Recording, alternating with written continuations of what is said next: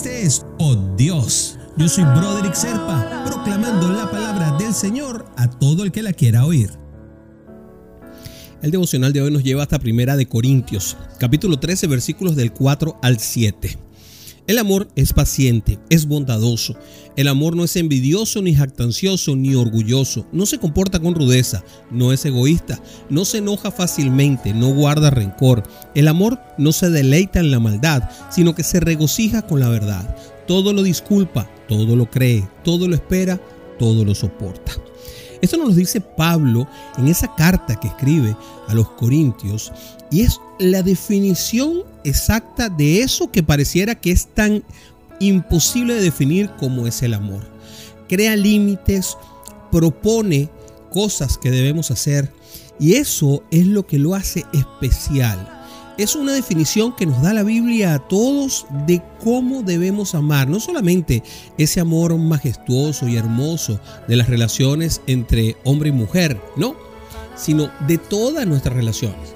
Porque el amor a nuestros hijos está inmiscuido aquí, el amor a nuestros hermanos. Recuerden que Pablo venía a normar todo y a, y a definir un poco mejor todas y cada una de las cosas que Jesús nos dejó más generalmente. Cuando Jesús decía, amaos los unos a los otros, nos decía, no seas jactancioso ni envidioso con tu hermano, no seas orgulloso, no seas rudo con él, no seas egoísta, no te enojes, no guardes rencor, no te deleites en la maldad, regocíjate con la verdad.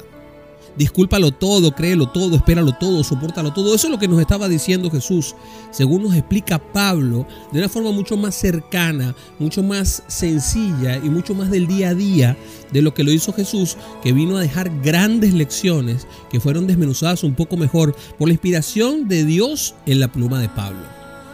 Les vuelvo a recordar, y siempre lo digo, Jesús era hijo de un carpintero en el siglo cero es decir, muy probablemente Jesús no haya sabido leer y escribir, así como ninguno de quienes andaban con él en su alrededor lo hubiese podido hacer. Pero Pablo, que era un cobrador de impuestos, necesariamente tenía que saber leer y escribir. Era un hombre educado que además hablaba latín y griego y por eso fue que fue utilizado para poner en papel y en esas cartas esplendorosas todo el conocimiento profundo de lo que es Dios. Dios utilizó a Pablo para podernos dar esto que nosotros tenemos que son las definiciones, que es la manera en que debemos acercarnos a ser ese Hijo de Dios perfecto como lo fue Jesús. No lo vamos a lograr, pero tenemos que vivir. Así que mis queridos hermanos, créanmelo, amar es mucho más que un sentimiento. Eso es lo primero que hay, el sentimiento, pero luego se convierte en una decisión y por ende y más adelante en una forma de vivir.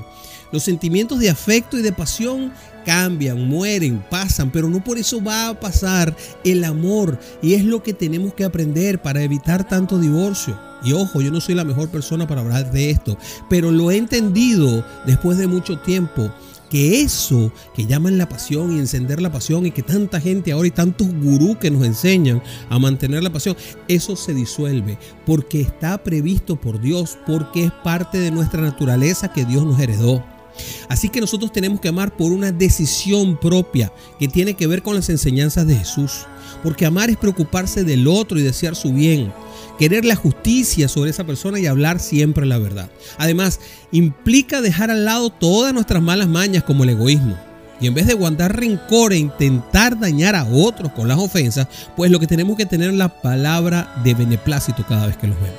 Porque Jesús es un hombre de reconciliaciones y Dios nos mandó a reconciliarse con el mundo. Murió por nosotros a pesar de que no lo merecíamos porque nos amaba y hasta ese nivel llega el sacrificio.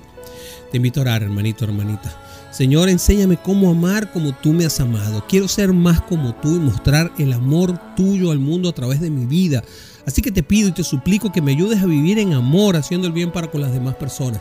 Sé que no es fácil que yo lo pueda lograr, pero empújame, Señor. Te lo suplico en el nombre de Jesús. Amén, amén y amén.